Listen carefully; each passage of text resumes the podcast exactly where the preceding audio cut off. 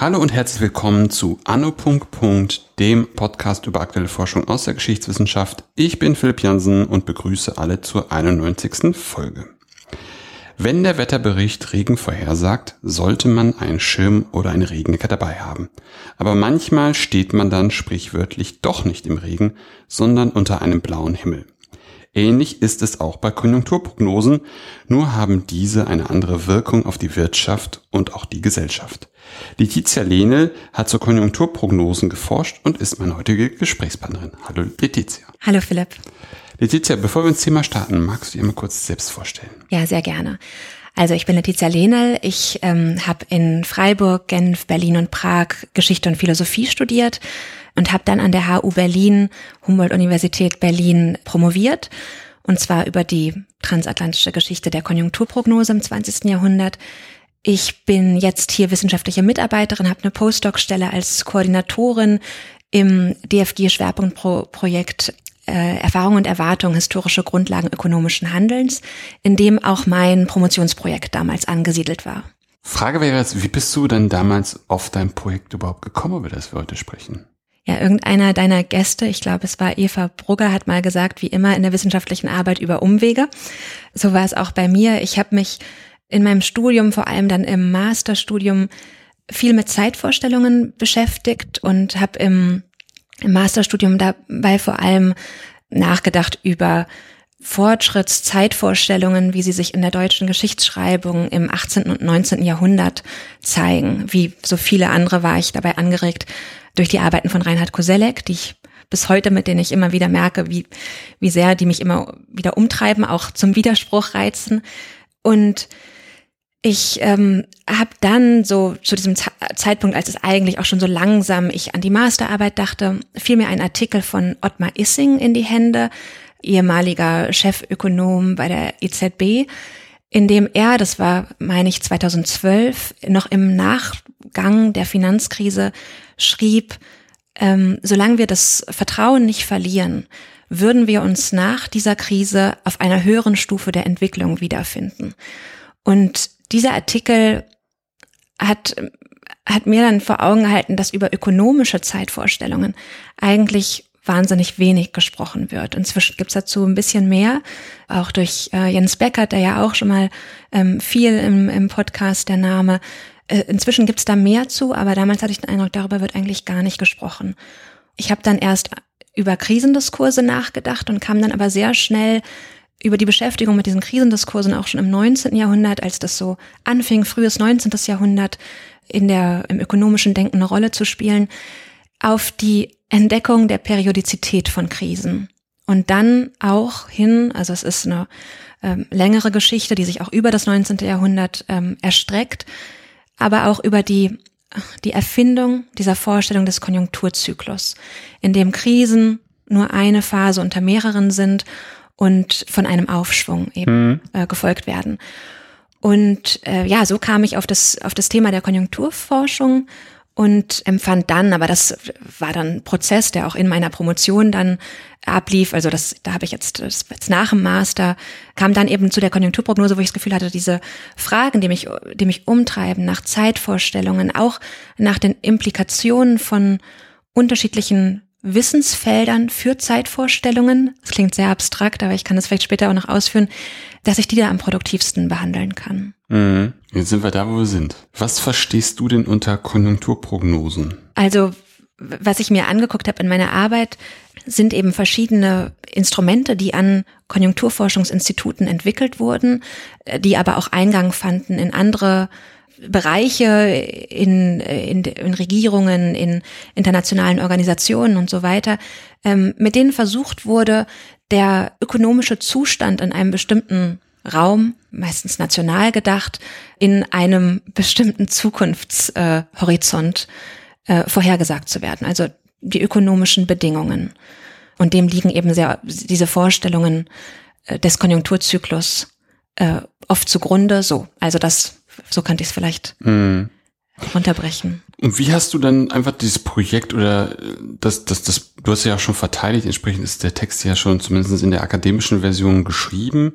Wie bist du das Projekt angegangen? Also was ist dein Startpunkt? Meinst du auch methodisch oder mein Startpunkt tatsächlich in der Arbeit dann, wie sie geworden ist? Sowohl als auch, aber ich ja. meinte es tatsächlich eher so zeitlich wie, wenn du, wenn du jetzt auf dem Zeitstrang deiner, deiner Untersuchung, deines Untersuchungszeitraums ja. dir so anguckst, wie da dann das anfing, also ja. dein, dein Untersuchungsgegenstand, ja. wie der Startpunkt sozusagen da war. Ja, also für mich, ähm, das kann ich ja vielleicht ganz kurz erwähnen, einfach weil das, glaube ich, in, in ähm, ja, vielen Doktorandinnen und Doktoranden auch so geht oder vielleicht auch immer wieder am, am Beginn von einer Qualifikationsschrift oder einer größeren Arbeit.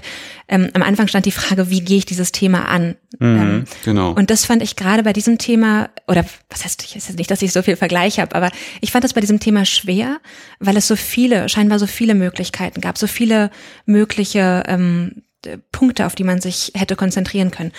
Und für mich damals waren Gespräche, zwei Gespräche mit Mary Morgan, die an der LSE in London forscht, ähm, sehr hilfreich, in denen sie mir dazu geraten hat, mir die Tools selbst, die Instrumente, die Prognoseinstrumente selbst anzugucken. Das war sehr hilfreich, weil ich davor sehr viele verschiedene möglich, so der Möglichkeitsraum war noch sehr groß.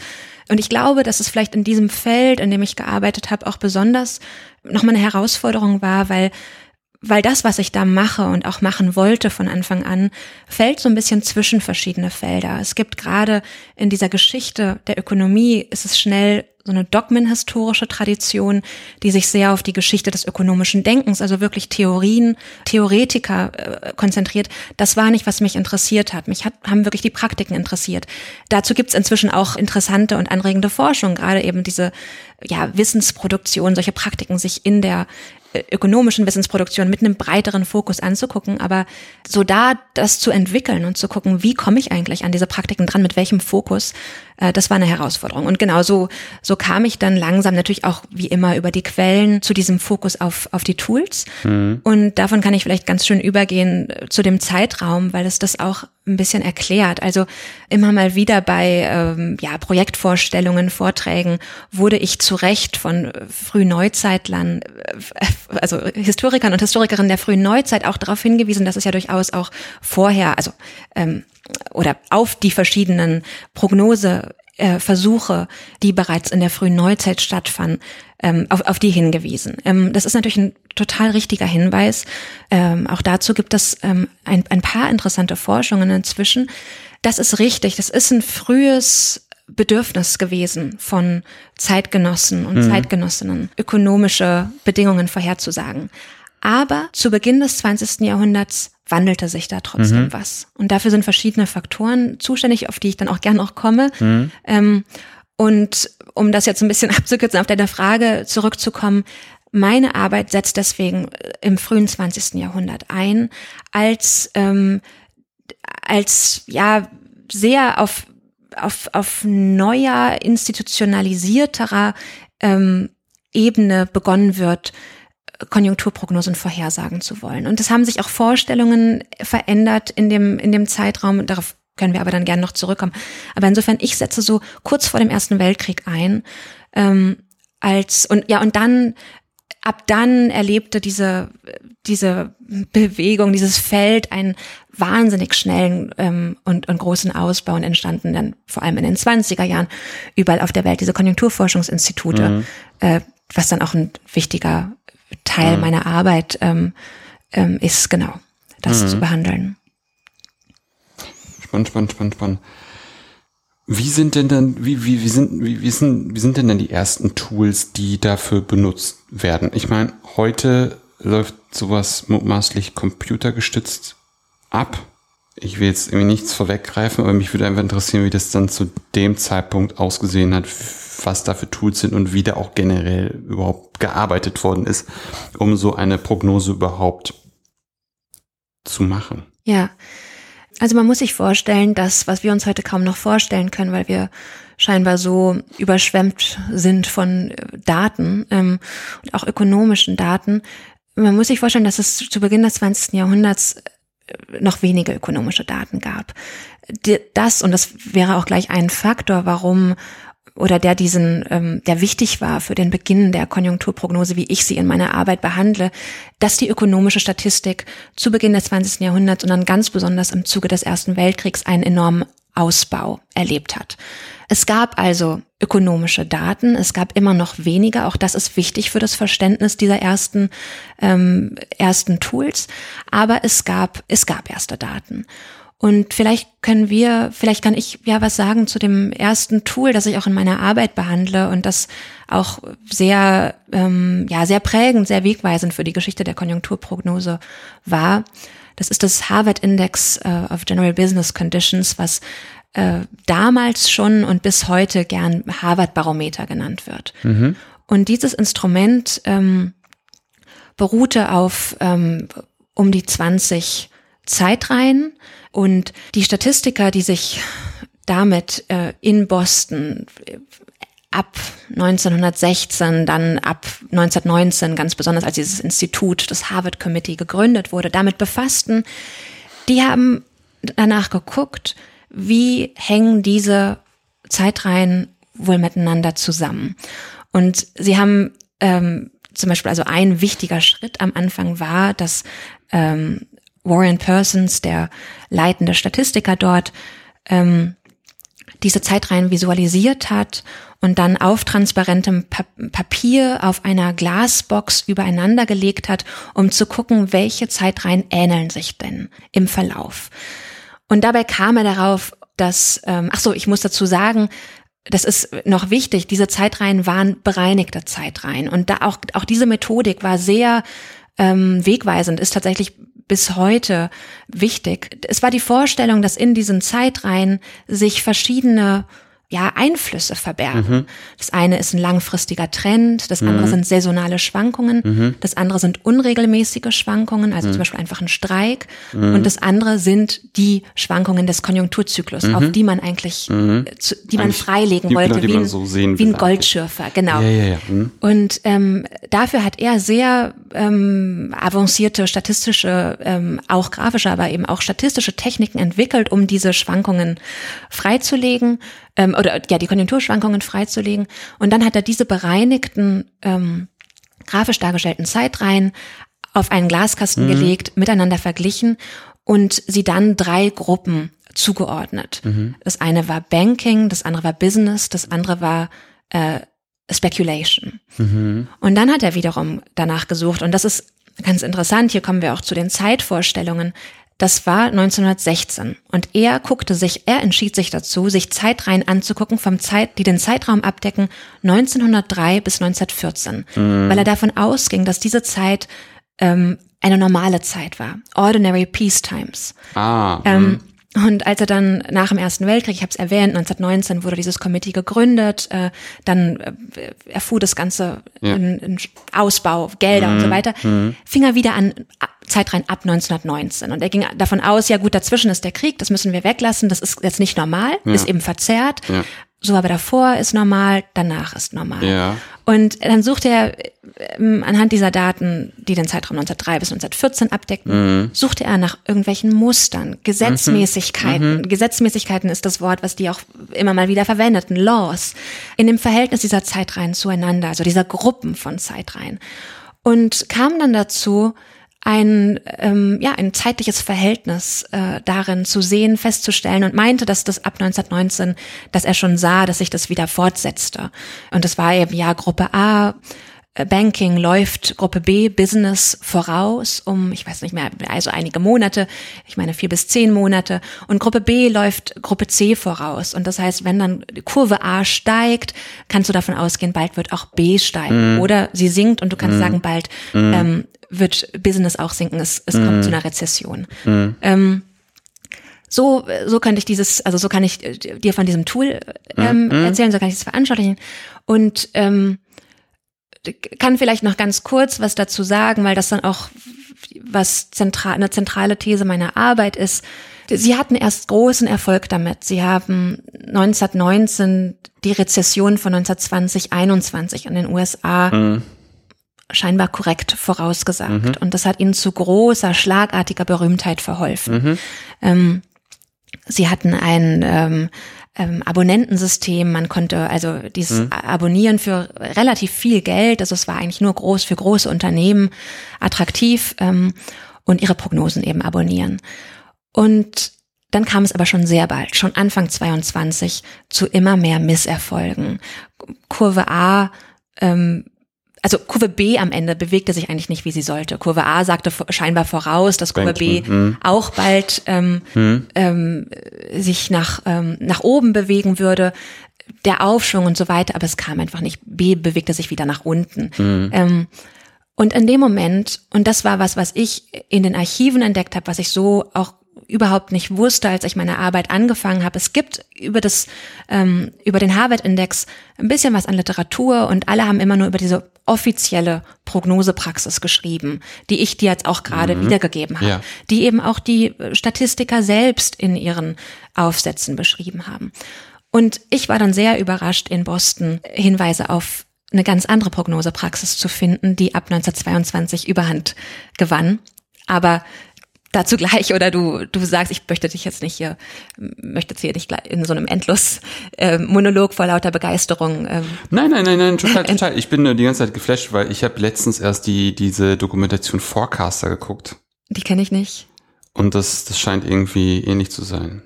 Ähnlich zu dem Modell zu, oder zu dem Instrument, in, was in ich dir gerade beschrieben Art und Weise ist das ist das ähnlich zu dem Instrument. Die Idee dahinter ist, dass äh, ganz viel in die Geschichte geguckt wird, ganz viel in die Wirtschaftsgeschichte geguckt ja. wird und da wird dann über 300 Jahre versucht, Muster zu finden. Ja. Und da wurden wohl auch entsprechende Muster gefunden, die aber auch immer funktioniert haben, weil dahinter irgendein Algorithmus funktioniert, der geheim ist. Ja. Der, ähm, der das irgendwie sehr gut abbilden kann und sehr gut die ganzen Daten irgendwie verarbeiten kann, die dazu führen, dass dann am Ende da die richtigen Ergebnisse rauskommen, würde ich einfach nochmal irgendwann nachher dann nochmal kurz nennen, yeah.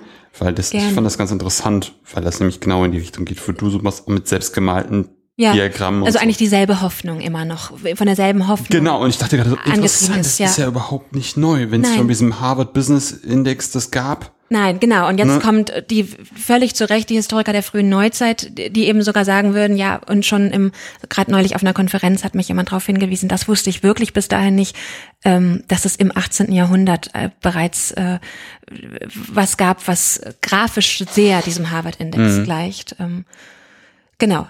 Und also das war, ist eine, eine alte Idee, ja. Ja, ja. Und was war dann die, was war dann die, die Version 2.0? Ja. Ab 22 dann, die, die dann da aus dem Hut gezaubert haben? Die Version 2.0 bestand darin, dass dieses äh, Harvard Committee, ich habe es kurz erwähnt, was sie, oder äh, zum, zumindest mhm. angedeutet, wie sie innerhalb innerhalb der USA äh, für wie viel Wirbel sie mhm. gesorgt haben. Ich glaube, man kann es schon so sagen. Mhm. Ähm, äh, es gab, es hatte ja gerade die Rezession 2021 oder es gab die dann, es hatte die, die unsicheren Zeiten des Krieges gegeben. Es hat überhaupt, und da wäre ich bei einem zweiten Faktor, den ich für sehr wichtig halte, für diesen, diese Entwicklung und den Ausbau der Konjunkturprognose zu Beginn eben meines Untersuchungszeitraums oder äh, mit dem meine Arbeit beginnt, es hatte einfach viele, viele Wirtschaftskrisen gegeben und zum Teil verheerende. Und gerade in den ähm, USA waren die oft auch mit gewalttätigen Auseinandersetzungen zwischen Arbeitern und Unternehmern einhergegangen. Also da gab es von verschiedener Seite, mhm. gab es eine große Motivation oder einen großen Wunsch, irgendwie ein Mittel zu finden, um diese Krisen in Zukunft abzuschwächen. Mhm. Ähm, in den USA ähm, war es auch immer dann nach 1917, nach der Oktoberrevolution verbunden mit einer Angst vor einem kommunistischen Umschwung und eben motiviert da auch durch die Hoffnung, das kapitalistische System zu stabilisieren. Kurz und gut, vor diesem Hintergrund ähm, haben sie für großen Wirbel gesorgt. In den USA fingen sehr viele Unternehmen an, ähm, statistische Departments einzurichten, ja, in denen Statistiker die Daten des Unternehmens verglichen mit den Kurven des Harvard Committees, äh, um zu gucken, wo ihr spezielles Unternehmen da drin steckt und dann für das Unternehmen auch nochmal spezifische mhm. Prognosen mhm. erstellen zu können. Das ist, das ist jetzt so viel zum Hintergrund in den USA, aber auch in Europa und auch in anderen Ländern, auch in ähm, Australien und in Südamerika, hatte das Harvard äh, Committee mit dieser Methode sehr schnell Nachahmer gefunden. Mhm. Ähm, 22 fing schon auch ähm, ähm, unter ja, am Anfang federführend war da Keynes beteiligt, fing in Großbritannien ein, ein Komitee an, ähm, damit rum zu experimentieren, dann in Frankreich, in Italien, äh, in Deutschland, ähm, in, also tatsächlich in zahlreichen Ländern. Der Völkerbund unterstützte das dann sehr schnell. Dann fing in Tschechien, in der Schweiz, fingen Statistiker auch an, äh, mit dieser Methode äh, herum zu experimentieren, zu probieren, ob sie für ihr Land was Ähnliches erfinden können. Ähm, das ist der Hintergrund für den Methodenwandel, den ich jetzt beschreibe. Einfach, dass man sich vorstellen muss, plötzlich war das Harvard, waren die Mitglieder des Harvard Committees im Austausch, standen im Austausch mit sehr vielen Menschen. Mhm. Sie haben ein eigenes ähm, Department eingerichtet, um die täglichen Anrufe von Abonnenten entgegenzunehmen, die ihnen ihre Daten schickten und äh, fragten, ob ja was auch immer nach nach ähm, nach Antworten suchten. Äh, es kamen zahlreiche europäische Ökonomen, ich verwende jetzt immer die männliche Form, es ist einfach ähm, in dem Fall jetzt so, Statistikerinnen waren auch, auch Frauen ähm, äh, natürlich wichtig, aber jetzt bei den ähm, bei diesen Ökonomen, die nach, nach Boston kamen, es waren Männer, die kamen nach Europa, äh, nach, nach Boston, um mit dieser Gruppe zusammenzuarbeiten, sich über die Methode zu informieren. Sie schickten Briefe, die eine Gruppe druckte die Daten de, der anderen ab und so weiter. Und ab 1922 bauten sie diese Korrespondenz, diesen Austausch ganz gezielt aus und bezogen in ihre Prognosen mehr und mehr die mm. informellen Informationen mm -hmm, mm -hmm, mit ein, -hmm. die sie über Briefe, über Besuche, ähm, der, der ähm, Charles Bullock vom Harvard Committee war ihm immer wieder bei der Federal Reserve in New York, die sie von Entscheidungsträgern auch bekamen und basierten ihre Prognosen mehr und mehr auf diesen durch den äh, in, Informal Information Exchange, so nenne ich das in ja. meiner Arbeit, die darüber gewonnenen ähm, ähm, Hinweise. Und äh, das machten sie auf der Hinterbühne, könnte man sagen. Ja. Nach außen revidierten sie ihren Index immer mal wieder und sagten so, jetzt ist es bisschen verbessert. Ja. Äh, ähm, aber man findet schon auch in ihren Veröffentlichungen selbst die Hinweise darauf. Man ja. findet die sehr in den Briefen, in den Unterlagen von Charles Bullock. Und man findet die dann 1929 ähm, und ähm, im Nachgang der Weltwirtschaftskrise, als sie plötzlich erklären, weil sie grandios gescheitert sind, äh, in der Vorhersage der Weltwirtschaftskrise und plötzlich erklären sie, ach ja, hätten wir uns auf eine mechanische Prognose verlassen, einfach nur auf unseren Index verlassen, dann hätten wir die Krise vorhergesehen. In Zukunft machen wir das wieder. Also da findet man schon auch die Hinweise darauf, auf diese Abweichungen. Aber das war eben was, was ich wirklich erst über diese Unterlagen von Charles Bullock mhm, ähm, mhm. herausfand. Und natürlich auch die Unterlagen dann von anderen Ökonomen, von, mhm. von Keynes und äh, die Unterlagen von ähm, Benjamin Strong von der Federal Reserve ähm, äh, Bank in New York. Genau. Also es ist das mehr oder weniger genau, was dich dann irgendwie umtreibt, was du jetzt in dem ersten Tool schon mal exemplarisch gezeigt hast, dass es ähm, Tools gibt ähm, bei der bei Konjunkturprognosen, die dann einfach Effekte haben, die dann vor und zurück koppeln oder in so so eine Echo Chamber dann irgendwie machen, dass ähm, das dann irgendwo verfängt, in irgendwie bei Keynes oder bei der Federal Reserve oder in Unternehmen, dass die dann versuchen, das für sich gewinnbringend zu machen, zu gucken, wie können sie aus dem Dickicht an Informationen Informationen für sich rausziehen und gucken, wo steht unser Unternehmen national, um das dann wieder zurückzuliefern und dann wird daraus dann in Boston sich überlegt, ah, hm, könnten wir vielleicht auch einbauen, also dass die sich gegenseitig dann so gegenseitige Wechselwirkungen einfach ent ja. entwickeln durch das genau. eingängige Tool. Genau, also ich weiß nicht, ob ich es jetzt Echo-Kammern, weil du es gerade gesagt hast, nennen würde, hm. aber diese ähm, nicht intendierten Folgen der Prognose-Tools, genau. ja, die das, interessieren das, mich sehr. Dass es halt irgendwie ein Echo gibt, aber das, das ist halt gar nicht so gewollt, aber es gibt ja irgendwie eine, eine Rückkopplung. Eine ja. Ja, mhm. in dem in dem Fall ist es ähm, genau, ist es dieser dieser Ausbau, die plötzlich diese neuen äh, Kontakte, die mhm. da entstehen. Mhm. Ähm, Keynes, weil du ihn gerade nochmal erwähnt hast, der ist dann auch ähm, schnell draußen da wieder. Also der mhm. spielt da jetzt nicht so eine Rolle, aber ähm, oder dann bald nicht mehr. Aber dieser Austausch beisp beispielsweise mit Federal Reserve ähm, äh, Leuten, der bleibt dann die ganzen Zwanziger über sehr eng. Diese, ja, so könnte man es verallgemeinern, diese nicht intendierten Konsequenzen. Eine andere Konsequenz mhm. wäre, und das spielt auch in meiner gesamten Arbeit eine Rolle, Prognosen, die nicht eintreffen, haben eben auch eine Wirkung und, und, und offenbaren für die Zeitgenossen mhm. und Zeitgenossinnen und offenbaren bis heute mhm. auch bestimmte Aspekte, derer sie sich vorher nicht mhm. bewusst waren mhm. und äh, initiieren damit auch wieder äh, mhm. einen Wandel. Das ist so ein anderer ähm, Effekt, der in meiner Arbeit eine große Rolle spielt. Ja, welchen Nutzen haben Prognosen ja letzten Endes überhaupt ja. auch, ne?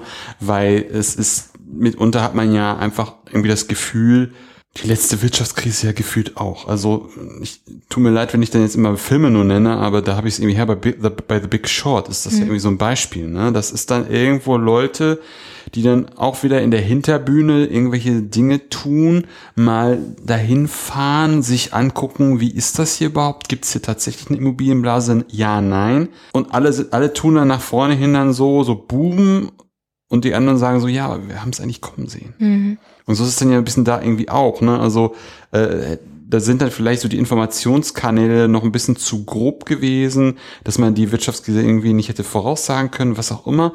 Aber das ist dann irgendwie ganz, ganz, ganz lustig, einfach so darüber nachzudenken, so, ja, welchen, welchen Sinn haben die überhaupt? Ist halt irgendwie ein Tool, um irgendwas auszusteuern?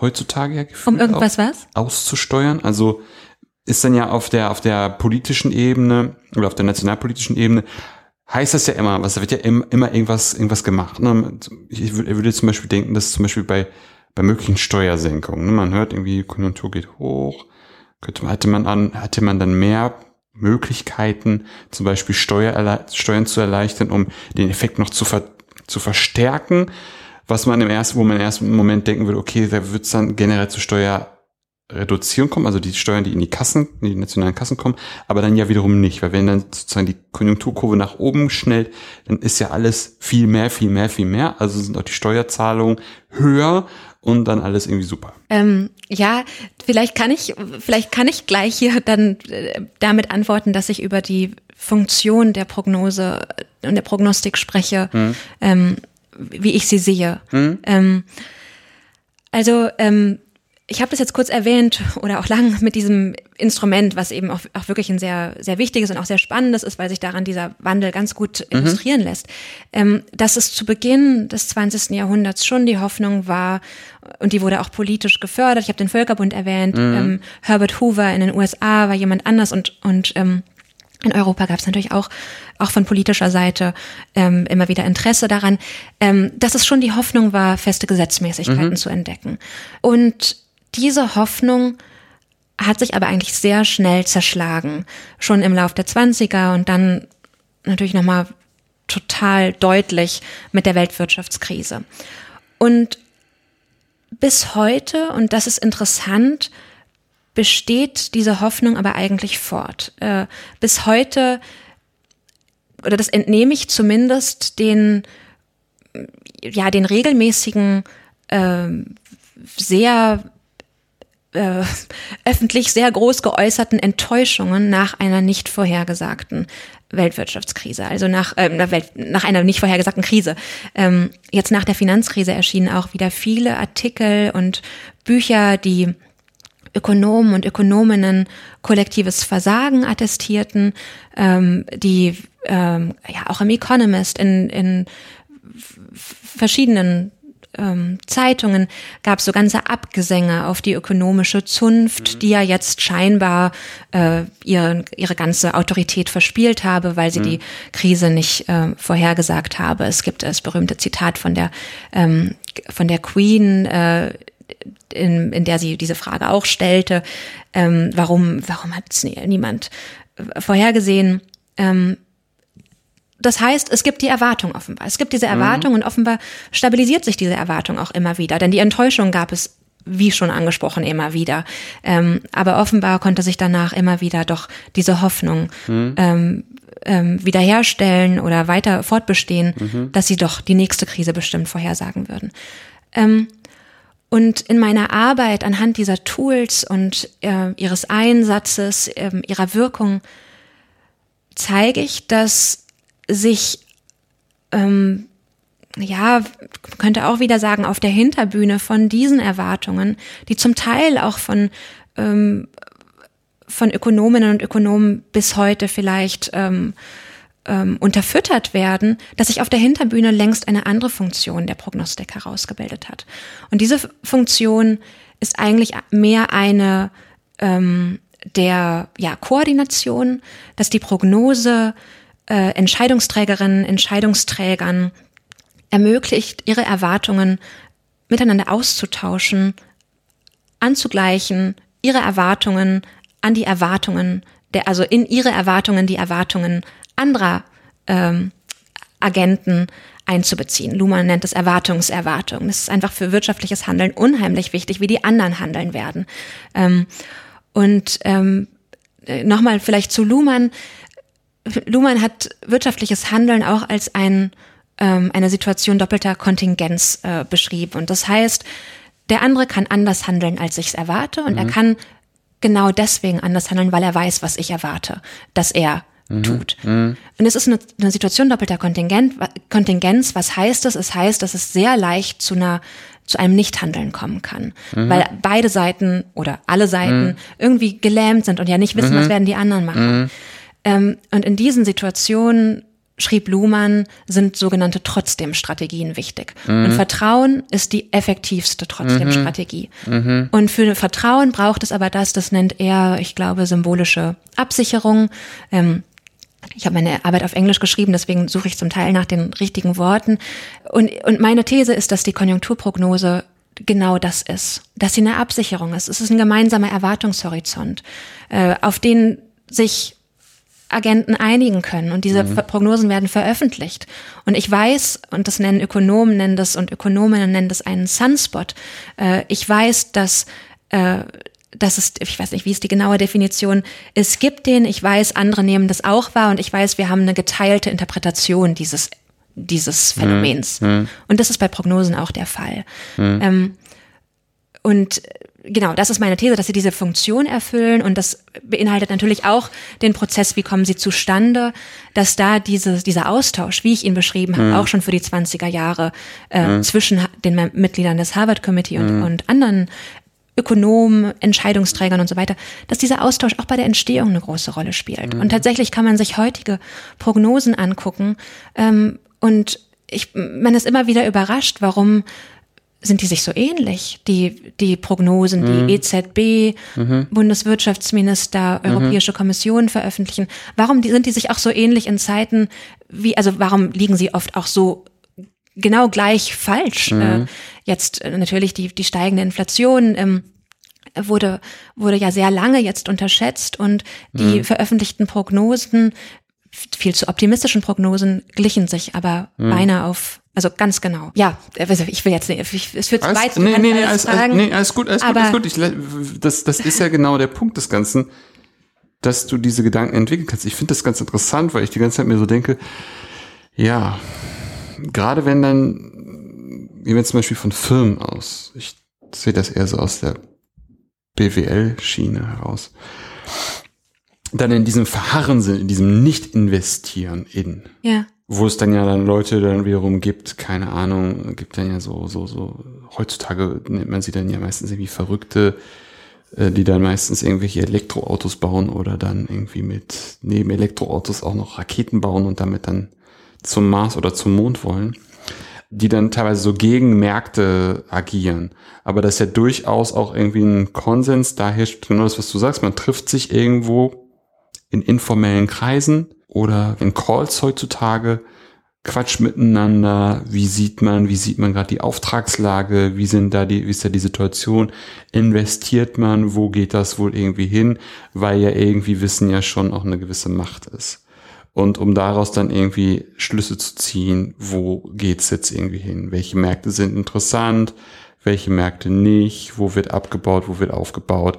Wo kann man irgendwie dann nochmal dazwischen gehen? Und da wird's dann ja wieder schwierig mit Konjunkturprognosen, äh, wo dann ja dieses Hinterbühnen-Ding, wo dann da Sachen wirklich so hinter verschlossenen Türen irgendwie gedealt werden, und irgendwie so ganz komische äh, Konstrukte sich dann in, in, entwickeln. Das finde ich irgendwie ganz interessant. Da, da musste ich gerade die ganze Zeit denken. Deswegen äh, war, fand ich es auch gut, dass du das so ausführlich eben dargestellt hast. Auch nochmal Luhmann erklärt hast, wie das irgendwie funktioniert. Ja. Weil da ja so die, diese Mechaniken, die man ja immer wieder so hört, wenn es dann eben auch bei diesen Konjunktur Berichten heißt oder die da so angeschlossen sind, wenn dann da Unternehmen befragt werden, das ist ja genau das. Wenn dann da wieder diese großen Cluster aufgemacht werden, die großen deutschen Unternehmen beispielsweise gefragt werden, wie sehen sie das gerade, wie, wie ist deren, wie ist deren Situation in Auftragsbüchern gestaltet, ähm, dass dann da entsprechend gesagt wird, so und so sieht das dann irgendwie aus, die Stimmung in den deutschen Unternehmen ist gerade so und so.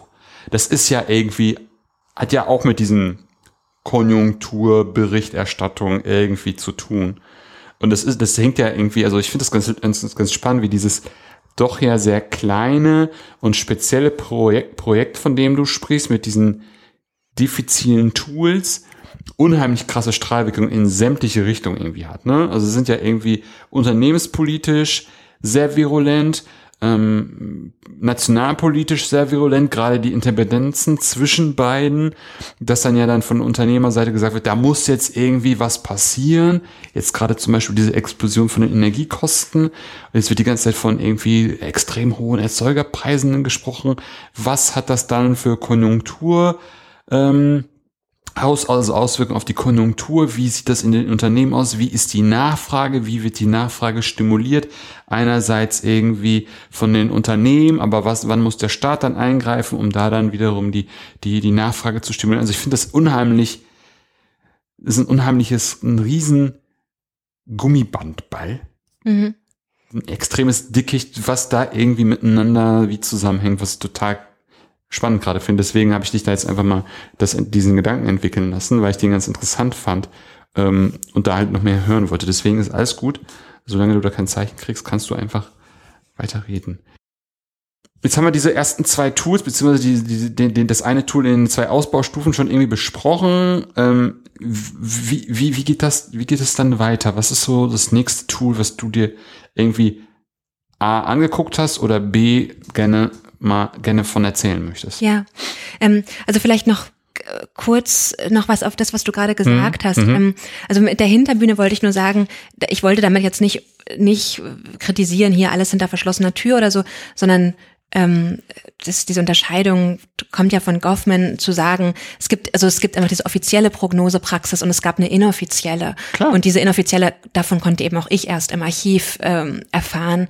Ähm, genau, nur um das zu sagen, ich wollte, wollte jetzt nicht so eine Kritik an ähm, äußern, die es ja auch oft gibt hier. Alles passiert auf der Hinterbühne, sowohl politisch wie wissenschaftlich oder so. Genau. Das nur, nur ganz kurz dazu. Und, äh, und dann vielleicht noch ein Punkt, ähm, der mir auch wichtig ist. Ähm, du hast ähm, Elon Musk erwähnt und äh, diese, diese Hoffnung auch, ähm, ja, den genau anders eben zu handeln, den Markt irgendwie auszutricksen oder so. Ähm, genau, den gab es natürlich auch immer. Also ist jetzt keineswegs alles auf, auf Harmonie ähm, mhm. abgestellt. Das klingt so, wenn ich so von Koordination rede. Ähm, und es gibt von dem einen ähm, so als Ausläufer des einen Tools, was ich mir in meiner Arbeit angeguckt habe, gibt es in den USA wurde ein privates Forschungsinstitut gegründet, was bis heute große Unternehmen berät. Ähm, und da ähm, gibt es eine Publikation, ich meine, das ist der Titel Beat the Business Cycle, also diese mhm. Hoffnung, mhm. Ähm, die dort jetzt auch wieder ein kleines bisschen anders, aber so in diese Richtung geht, die gab es natürlich auch immer. Und der andere Punkt, ähm, einfach um, um das klar zu machen, ähm, meine Arbeit ist keine Erfolgsgeschichte und die, die Geschichte der Konjunkturprognose auch nicht. Und ich glaube, das ist vielleicht wichtig auch dazu zu sagen, wenn ich so beschreibe, wie das zu so einem Koordinationsinstrument wurde. Das heißt keineswegs, dass seitdem mhm. alles glatt lief. Und es das heißt auch nicht, dass Konjunkturprognosen äh, besser wurden. Mhm. Ähm, es ist, äh, äh, das muss man sich wirklich vor Augen halten. Also mhm. die Prognosen sind sind nicht sehr erfolgreich bis mhm. heute. Mir geht es eben um diesen, diesen Funktionswandel. Ähm, ähm, wo, also ja, und zu sagen, was haben eigentlich, warum haben eigentlich mhm. Konjunkturprognosen trotz mhm. dieser mhm. wiederkehrenden Enttäuschung mhm. so eine Bedeutung und wie könnte diese Bedeutung eigentlich inzwischen, was hat das, was ist das für eine Bedeutung? Genau. Das, das wäre mir auf jeden Fall gleich, gleich lieb, wenn wir da genau darüber nämlich sprechen. Ansonsten Gut, dass du es gerade nochmal gesagt hast, aber ich, also ansonsten war mir schon irgendwie klar, dass das jetzt irgendwie keine Erfolgsgeschichte ja, wird, ja. weil das ja einfach jetzt schon bei dem ersten Tool nicht geht. Genau. Ne? Und, und einfach, was ich versucht habe, so mit meinen, mit meinen laienhaften bei, Beiträgen irgendwie auch noch irgendwie zu unterstützen, ähm, also deine Aussagen zu unterstützen, aber der Punkt, dass das ist ja auch einfach bis in die hinterletzte Ecke die Daten ja auch gar nicht da sind. Ne? Also du hast ja auch gesagt, von dieser Datenarmut, die dann zwar irgendwie größer geworden ist, aber es ist ja immer noch so, dass nicht alle Märkte irgendwie überblickt werden können ähm, und dann ja auch bestimmte Samples irgendwie vielleicht sich auch entwickelt haben, äh, die man dann da abfragt, bestimmte Kennziffern, die irgendwie reingeholt werden, die dann aber am Ende des Tages trotzdem nicht diese rock solid äh, Prognose generieren können und deswegen auch immer noch andere Sachen passen, also darüber hinaus noch andere Sachen passieren ja, können. Genau. Und selbst wenn, selbst wenn es diese perfekte Datenlage gäbe, es ist halt einfach, und da sind wir bei den Zeitvorstellungen, es ist eben einfach am Ende anders, als es vielleicht irgendwann mal war. Und so, das ist diese, mhm. da sind wir wieder bei dem Anfang und der Suche nach diesen, nach diesen Mustern. Ähm, genau. Aber du hast nach den, nach anderen Tools gefragt. Mhm. Ähm, also in meiner Arbeit gucke ich mir ähm, genau dieses, dieses ähm, Harvard-Index und oder Harvard-Barometer an. Ich gucke mir die Leading Indicator an, die bis heute auch sehr, wirklich ein sehr wichtiges Prognoseinstrument sind. Ähm, und ich gucke mir Modelle an und Umfragen. Ähm, und, ähm, und ich, ja, ich überlege gerade, wie ich, also die, die Umfragen sind interessant, schließen sehr gut an an das, was ich dir erzählt habe über den, ähm, über das Harvard-Barometer. Mhm weil sie das eigentlich ähm, aufnehmen, diesen Methodenwandel und institutionalisieren. Deswegen mhm. könnte ich äh, könnte ich vielleicht darüber sprechen? Gerne. Wer, ähm, wer, wer wird denn da überhaupt angefragt? Bei den Umfragen. Mhm. Ähm, also äh, ja, kommt drauf an, die Umfragen, das, das Instrument wird ja in verschiedenen Kontexten verwendet. Ich gucke mir auch mehrere an in meiner Arbeit.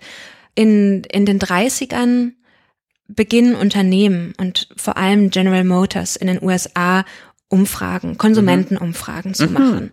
Und General Motors ist interessant, weil die genauso wie andere Unternehmen in den 20ern solch, ihr statistisches Department einrichten, indem sie eigentlich auch genau hoffen auf Daten. Und es gibt da auch von Alfred Sloan Aussagen, die diesen Optimismus widerspiegeln, eigentlich hoffen, jetzt äh, anhand der Daten feste, fixe Muster zu erkennen, die ihnen dann ermöglichen, die Zukunft vorherzusagen.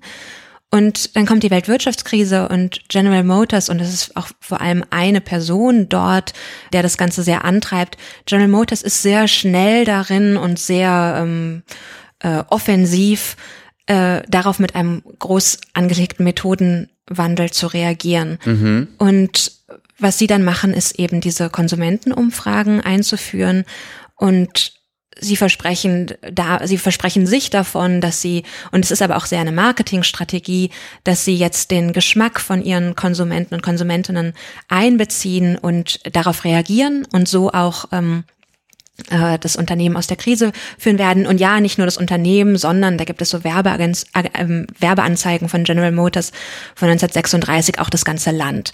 Es gab immer diese Vorstellung, dass die Autoindustrie sehr wichtig ist. Das war auch früh, wurden, haben Ökonomen damit als einem Indikator mhm. experimentiert. Mhm.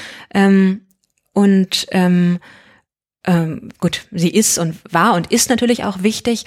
Ähm, und ja, und da in diesen Werbeanzeigen auch äh, stellen sie ihre und ihre Umfragen ähm, Roosevelt, äh, Roosevelts Politik gegenüber und sagen, am Ende sind es wir, die mit unseren Umfragen äh, und der Auswertung und damit, dass wir eben unsere Konsumenten mhm. und Konsumentinnen, denen, also ihren Geschmack da, dem entgegenkommen, die das, die das Land da rausholen. Ähm, und genau, insofern, also es gibt diesen Kontext, Unternehmen, die ihre Konsumenten befragen. Es gibt auch in den 30ern amerikanische Magazine, die Unternehmen, äh, einzelne Unternehmer befragen.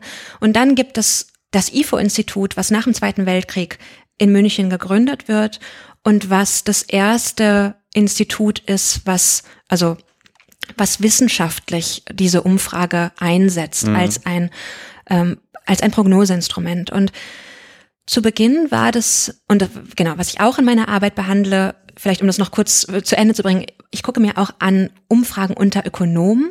Das äh, mhm. äh, fängt dann in den, ähm, Moment sind es schon die, also vor allem in den 60ern dann, mhm. weiß nicht, ob es auch schon in den späten 50ern anfängt, könnte sein, habe ich jetzt gerade nicht mehr im Kopf, ähm, äh, dass Öko Ökonomen wiederum und Ökonominnen, mhm. aber es sind immer noch vor allem Männer, äh, befragt werden, weil davon ausgegangen wird, dass sie vielleicht einen ganz besonders guten mhm. Überblick haben über mhm. die Situation und das wiederum veröffentlicht wird, mhm. äh, der Durchschnitt davon mhm. als eine Konjunkturprognose. Ähm, und ähm, ähm, was gucke ich mir noch an in der Arbeit? Ja, ich ähm, ich schreibe dann auch darüber, wie, wie diese Umfragen wiederum in anderen Bereichen eingesetzt. Egal, das führt jetzt zu weit. Kommen wir mal kurz zum IFO.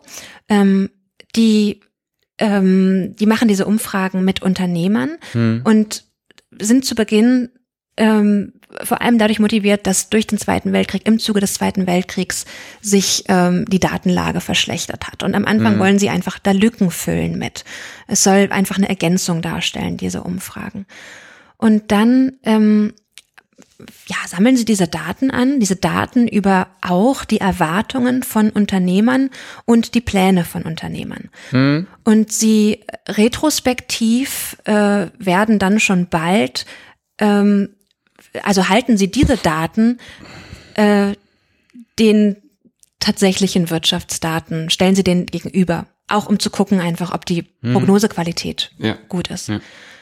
Und dabei machen Sie den überraschenden Befund, dass nicht nur die ähm, Erwartungen der, der Unternehmer nicht eingetroffen sind, dass die hm. tatsächlichen ähm, Daten ähm, was anderes gezeigt haben, sondern dass die Unternehmer auch ihre Pläne zum großen Teil nicht umgesetzt haben, die sie in diesen Fragebogen, Fragebögen noch angegeben mhm. hatten. Und ähm, über verschiedene ähm, weitere Studien kommen sie dann mehr und mehr dazu und ähnliche Studien gibt es dann auch, zum Teil auch äh, bestehen auch da ähm, Austauschbeziehungen in den USA. In den 50ern plötzlich setzt sich eine andere Vorstellung von Erwartungen durch, weil die Leute, die Ökonomen plötzlich sehen, Agenten verändern ihre Erwartungen permanent. Und zwar sie, sie verändern sie, wenn sie was über die Erwartungen von anderen erfahren. Sie passen hm. ihre Erwartungen hm. den Erwartungen hm. anderer an. Ähm, und äh, das ist bewirkt schließlich einen großen Wandel auch in den ähm, in der ökonomischen Theorie über die Erwartungsbildung. Mhm. Erwartung spielt eine ganz große Rolle in der Ökonomie, weil mhm. man eben sagt, Erwartungen ähm, von den Erwartungen hängt wirtschaftliches Handeln ab. Es ist der Übergang von der adaptiven Theorie der adaptiven Erwartungsbildung. Agenten ähm, äh, basieren ihre Erwartungen auf äh, auf historischen Erfahrungen, zur ähm, Rat Vorstellung rationale Erwartungen. Agenten beziehen alle verfügbaren Informationen ein in ihre Erwartungen. Und äh, deswegen, und deswegen habe ich mich jetzt entschieden, über dieses Umfragetool zu sprechen, sind die, ist dieses Instrument ist nochmal sehr interessant, weil es zu einem Wandel der Vorstellungen von Erwartungen führt. Und dann diesen Wandel, den ich dir schon beschrieben habe in den 20er Jahren, der da so inoffiziell und so ein bisschen schon stattfindet, ähm, den ja eigentlich nochmal mhm. irgendwie festschreibt. Mhm. Weil sich dadurch auch, wenn man von einer anderen Erwartungsbildung ausgeht, verändert sich auch nochmal die Rolle der Prognose sehr. Mhm. Weil es eben nicht, und da sind wir beim Wetter, es ist eben keine ähm, Prognose einer Zukunft mehr in der Vorstellung, dass diese Zukunft von der Prognose unabhängig ist, wie es beim Wetter der Fall ist. Mhm. Die, das Wetter wird nicht davon beeinflusst, was ich für eine Prognose über das Wetter morgen ausgebe. Ah, und, jetzt, und jetzt, plötzlich jetzt. Mhm. kommen sie dahin mhm. zu erkennen, ach so, unsere Prognosen und die Daten, die wir veröffentlichen mhm. über die Erwartungen anderer äh, Unternehmen, mhm. Unternehmer, ähm, die beeinflussen mhm. wiederum die Erwartungsbildung. Und das äh, verändert und dann handeln letzten Endes. Und dann handeln und es verändert natürlich radikal die Vorstellung auch ja. der, der, wow. der Prognose und ihrer Wirkung. Ähm, ja. Was halt echt schwierig ist. Was, was es so erschwert, ja, was natürlich die Prognostik, die ökonomische Prognostik e-, extrem erschwert, ja. Ähm, und das ist ähm, in gewisser Weise, also irgendwie ist es bekannt, dass ökonomische Prognosen self-fulfilling prophecies oh, werden das hatte können. Ich genau gerade im Kopf. Ja, ja, genau. Und, und gerade jetzt äh, in der Inflation und auch gerade am, ja, jetzt so, sagen wir mal zu Beginn des Jahres, äh, noch vor dem Angriffskrieg, als die Inflationsrate ja auch schon sehr hoch war, mhm. ähm, merkte man sehr bei den zurückhaltenden oder sehr optimistischen Prognosen der EZB beispielsweise, merkte man auch dieses Bewusstsein der Wirkung von Prognosen, mhm. weil es eben einfach die große Gefahr gibt. Also da regten sich damals viele drüber auf, mhm. warum veröffentlichen die so optimistische mhm. ähm, Prognosen, die können bald ihre Glaubwürdigkeit verspielen, wenn ihre Prognosen den ökonomischen Daten hinterherhinken. Ja. Aber natürlich waren diese optimistischen Prognosen auch davon geprägt oder, oder dadurch motiviert, mhm. dass die EZB die Inflation nicht verstärken wollte. Richtig. Und Inflation wird eben auch durch Inflationserwartungen ja. äh, vorangetrieben und äh, auch ganz einfach äh, in dem Moment, wo dann die erwartet wird, dass die Inflation länger anhält, ähm, fordern Arbeitnehmerinnen und Arbeiter, Arbeitnehmer äh, höhere Löhne, dann müssen die Unternehmen ihre Preise noch mehr erhöhen und so weiter. Also genau. dieses dieses ähm, genau. ähm, diese Wirkung von Prognosen ist irgendwie bekannt, aber zugleich auch nicht. Auch nicht. Ja. Und da ist es auch ein, ein Motiv meiner Forschung, was ich denke, was diese Geschichte der Prognostik schon auch, ja. also da gibt's einfach auch äh, doch noch sehr Bedarf, das ja. auch zu kommunizieren. Mhm. Und das fiel mir eben bei diesen Auseinandersetzungen über, ähm, in, über die Prognosen, ja, zu Beginn des Jahres äh, auch, auch wieder sehr auf. Ähm, die Bildzeitung veröffentlichte dann immer wieder äh, so Schlagzeilen über die angebliche Begriffsstutzigkeit von Christine Lagarde. Ähm, endlich hat auch, oder warum begreift sie es immer noch nicht, der Deutsche merkt den Teuerschock schon lange im Portemonnaie und so weiter.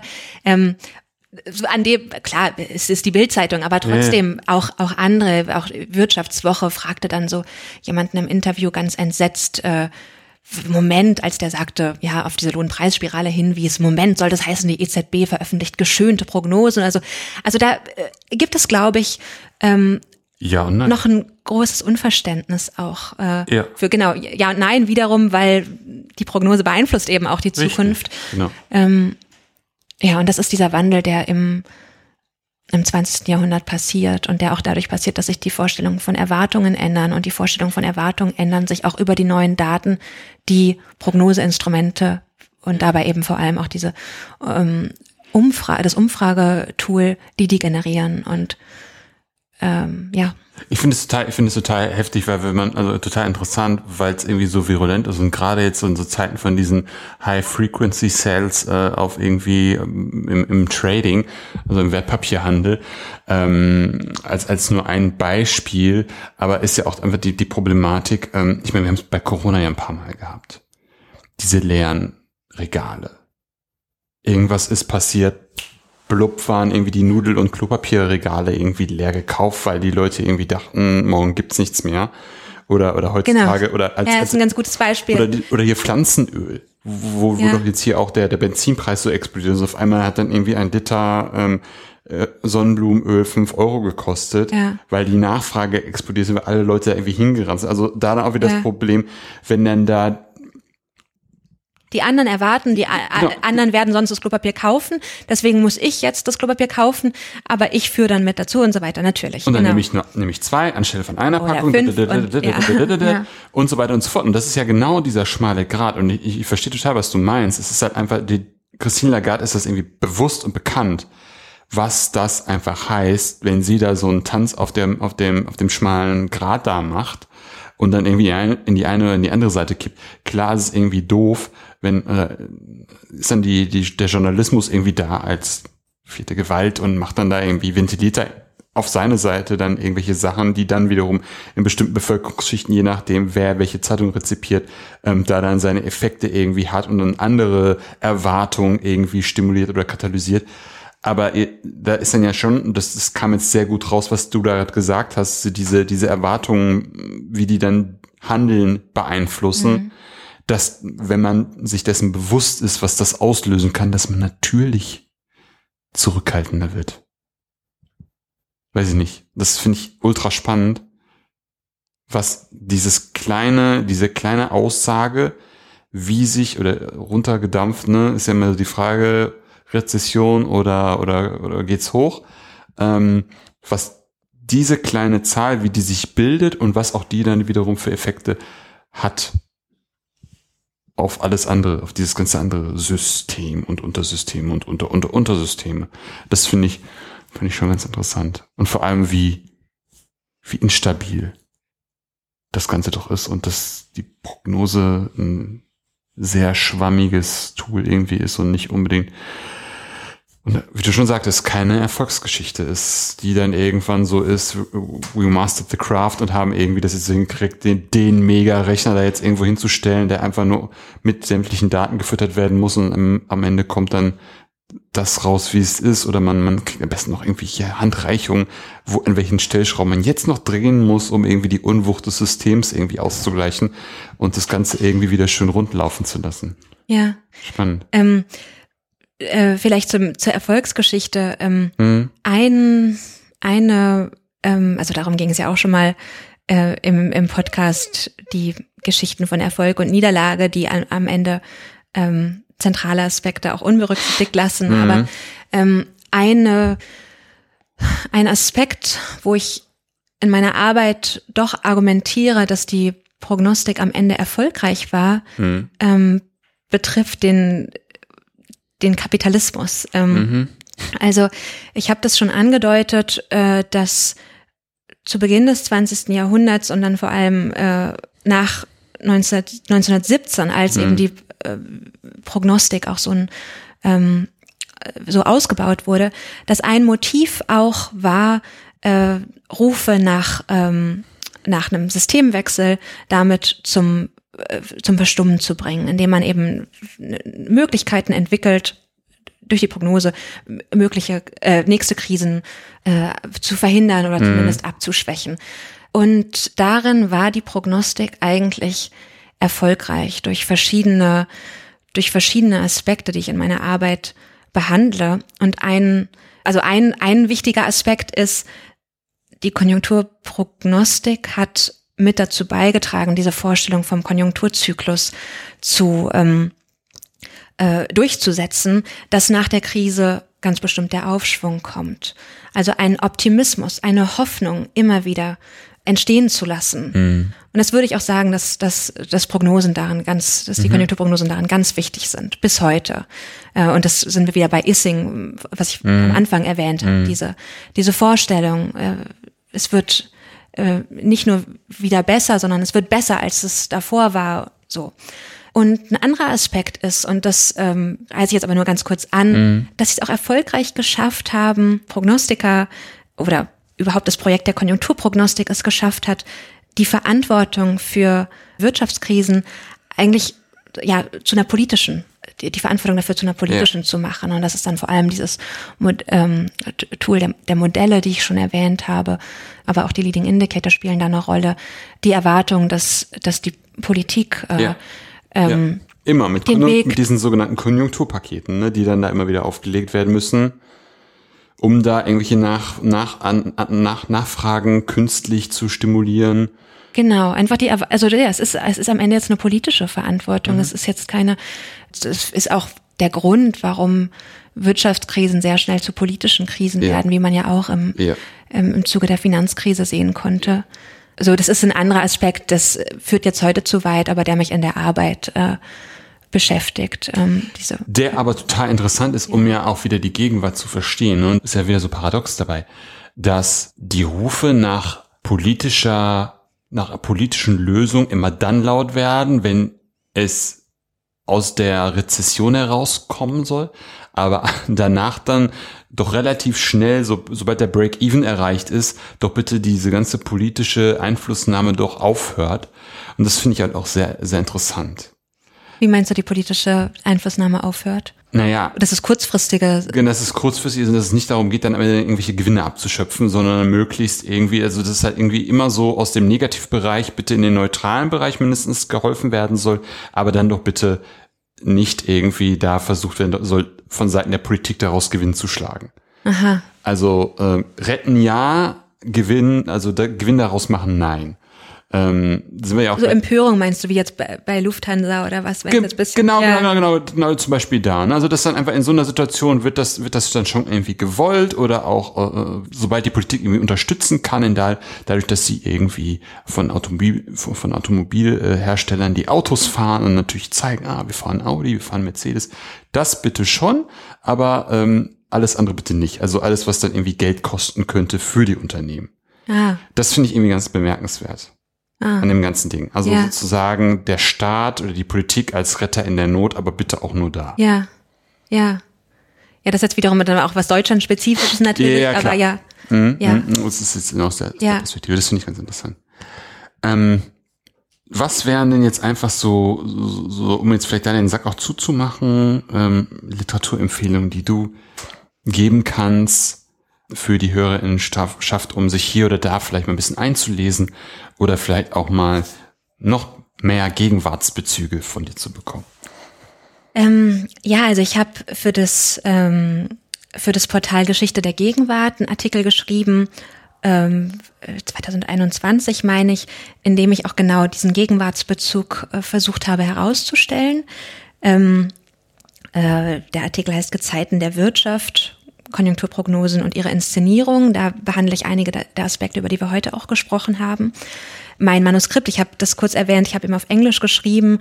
Das machte den ganzen Veröffentlichungsprozess etwas aufwendiger, als wenn ich auf Deutsch geschrieben hätte. Das erscheint also erst noch. Und ich habe einige Artikel. Ich habe auch mit einem Ökonom Uli Fritsche und einem Historiker Roman Köster zusammen einen Sammelband über die ökonomische Prognostik herausgegeben. In der Einleitung behandeln wir ein bisschen was davon, äh, von dieser Geschichte. Genau, ich habe diese Aufsätze, in denen ich äh, einzelne Tools, ihre Wirkung ähm, untersuche. Jetzt in einem Aufsatz ähm, schreibe ich über die Rolle des Computers mhm. äh, für die Prognostik. In einem anderen gucke ich mir die Prognosepraxis am IMF, am International Monetary Fund an, also auch diesen Anwendungsbezug. Mhm. Genau. Dann waren für mich noch sehr anregend die Arbeiten von dem Soziologen Werner Reichmann, mhm. ähm, der über die, das habe ich äh, habe ich es überhaupt jetzt schon erwähnt, ich weiß es gar nicht, aber der über gegenwärtige Prognose ähm, Praxen schreibt mhm. und auf dessen Begriff, den er wiederum äh, von einem anderen Soziologen aus einem anderen Kontext hat, aber auf dessen Begriff des Vortalk, den fand ich sehr hilfreich, auch mhm. in, in meiner Arbeit, um über diese Praxis des mhm. Erwartungsaustauschs mhm. äh, nachzudenken. Also ähm, genau, der hat über die, hat über gegenwärtige Prognose mhm. äh, Praxis geschrieben. So viel erstmal. Mhm. Selbst wenn der Publikationsprozess länger dauert, wann erwartest du dein Buch roundabout? Ähm, optimistische Prognose oder pessimistische, ich weiß nicht, vielleicht, ähm, naja, entweder 23 oder 24, es kommt ein bisschen drauf an. Äh, Wäre einfach nur da gut, dass, dass ich dann irgendwann einfach die bibliografischen Daten von dir kriege, dass ja. ich die dann einfach einpflege für die Menschen, die dann später erst die Folge irgendwann mal hören, darauf stoßen, dass die dann einfach. Ja, dann, stimmt. Würde ich dann einfach nochmal hinzuschreiben, dass das Buch dann jetzt ja. auch erschienen ist und dass dann entsprechend das Buch dann auch gefunden wird. Ja, vielen Dank. Super. Ja. Nee, nehme ich gerne, nehme ich gerne so auf. Du kannst mir dann ja einfach vielleicht nochmal so ein paar Artikel ja. geben, die du dann gerne da sehen möchtest. Hättest du auch noch eine Gastempfehlung für mich? Ja, zwei sogar, oder? Gerne, ja. Ja, also ich ähm, würde gern Catherine Davis empfehlen. Mit der habe ich gerade ähm, einen Artikel gemeinsam für den Merkur geschrieben über ein ganz anderes Thema. Und Catherine Davis äh, forscht in ihrem Habil-Projekt über die Geschichte sexueller Gewalt in Westdeutschland mm. ähm, seit Ende der 60er Jahre. Mm. Ähm, das wäre eine Gastempfehlung. Die andere Gastempfehlung jetzt Anna Kahler, mhm. die über den, ähm, über den Wiederaufbau na, im Europa ähm, des Versailler Vertrags forscht, ah. in ihrem Habil-Projekt. Ja. Ähm, und ähm, mit der ich im Arbeitskreis Geschichte und Theorie bin, mhm. in dem wir auch viel über solche Fragen ähm, von Zeitvorstellungen ja. sprechen, die Anna Kahler auch immer wieder beschäftigen. Genau. Sehr schön. Das ist nämlich auch wichtig im äh, Wissenschaftsbetrieb, dass man einfach diesen Austausch hat Natürlich, ne? und dann sehr. da diskutieren kann und nicht immer im eigenen Saft da vor sich hin brütet. Das finde ich auch echt wichtig und, und sinnig. Ja, herzlichen Dank auch für, für diesen interessanten Ausflug in die Wirtschaftsgeschichte heute. Das war sehr interessant und auch sehr gegenwartsbezogen. Ähm, das war sehr interessant. Vielen Dank dafür. Danke dir, Philipp. Nicht dafür. Und das war's auch heute für heute bei Arno Pummepunkt.